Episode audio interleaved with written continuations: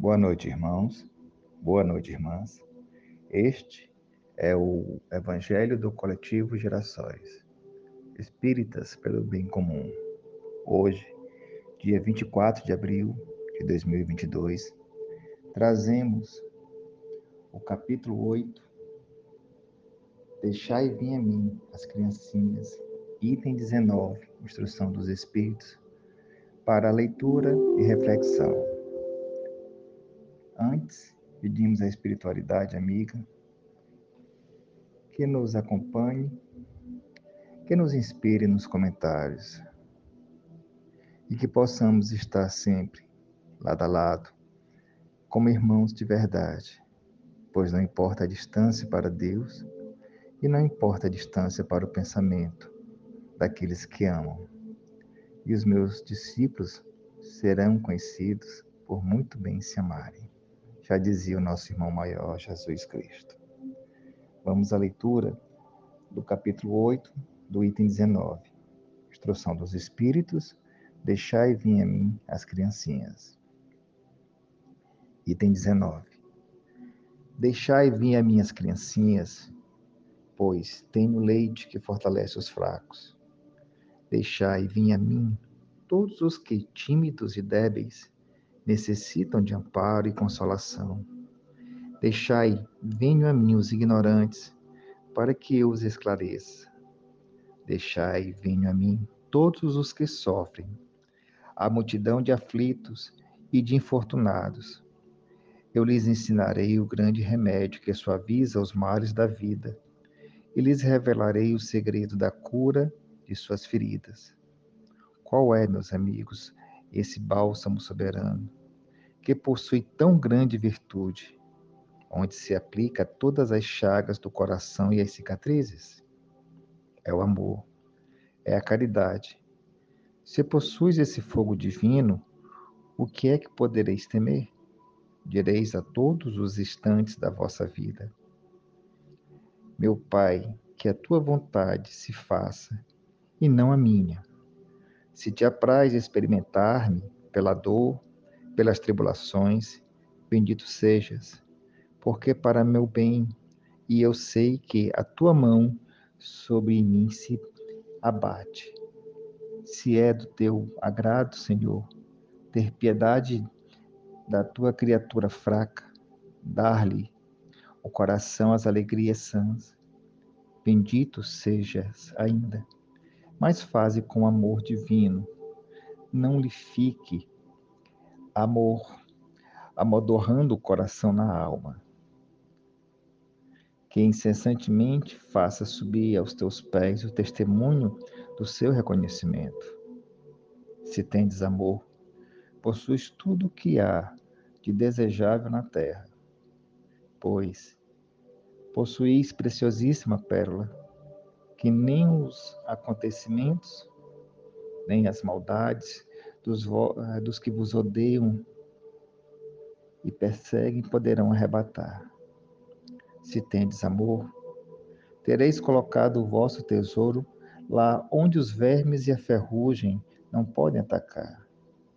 E vereis apagar-se da vossa alma tudo que seja capaz de lhe conspurcar a pureza sentireis diminuir dia a dia o peso da matéria, e qual pássaro que a deixa nos ares e não se lembra da terra, subireis continuamente, subireis sempre, até que a vossa alma inebriada se farte do seu elemento de vida no seio do Senhor. Um espírito protetor, Bordeaux, 1861.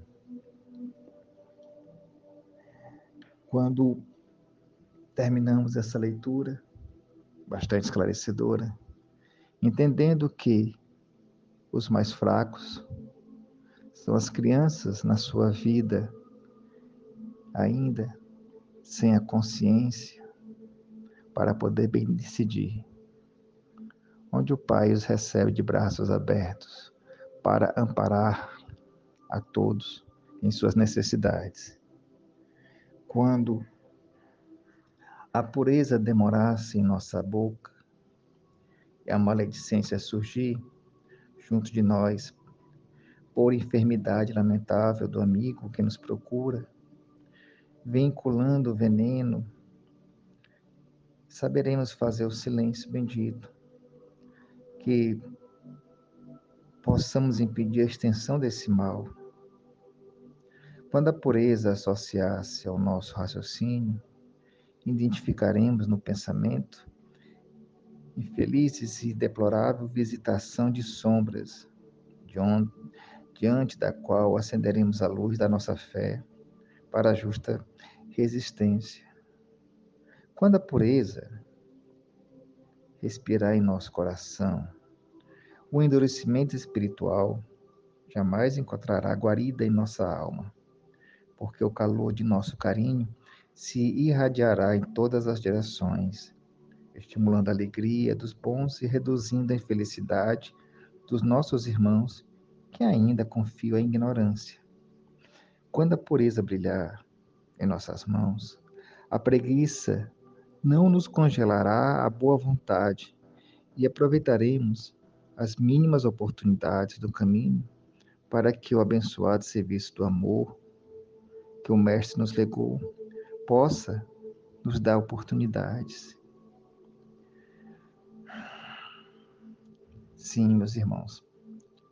Bem-aventurados os que esposam bem para sempre, porque semelhantes trabalhadores da luz saberão converter a treva em claridade, os espinhos em flores, as pedras em pães e a própria derrota em vitória, criando invariavelmente o céu onde se encontram e apagando os variados infernos que a miséria e a crueldade inflamam na terra para todos os, os tormentos da vida.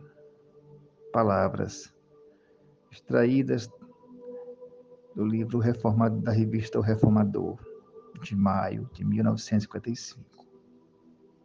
Que saibamos ter um coração puro, que saibamos entender que a nossa melhoria exige simplicidade, exige uma fé raciocinada. E tudo aquilo que nós passamos, que nos machuca a alma, tem o propósito de nos ensinar. E uma vez aprendida a lição, saberemos ser mais fortes, mas com a razão e o raciocínio para guiar nossa fé. Boa noite a todos. Uma ótima semana. Que os bons amigos espirituais, que os nossos anjos guardiães possam nos inspirar e nos acompanhar sempre. Que assim seja.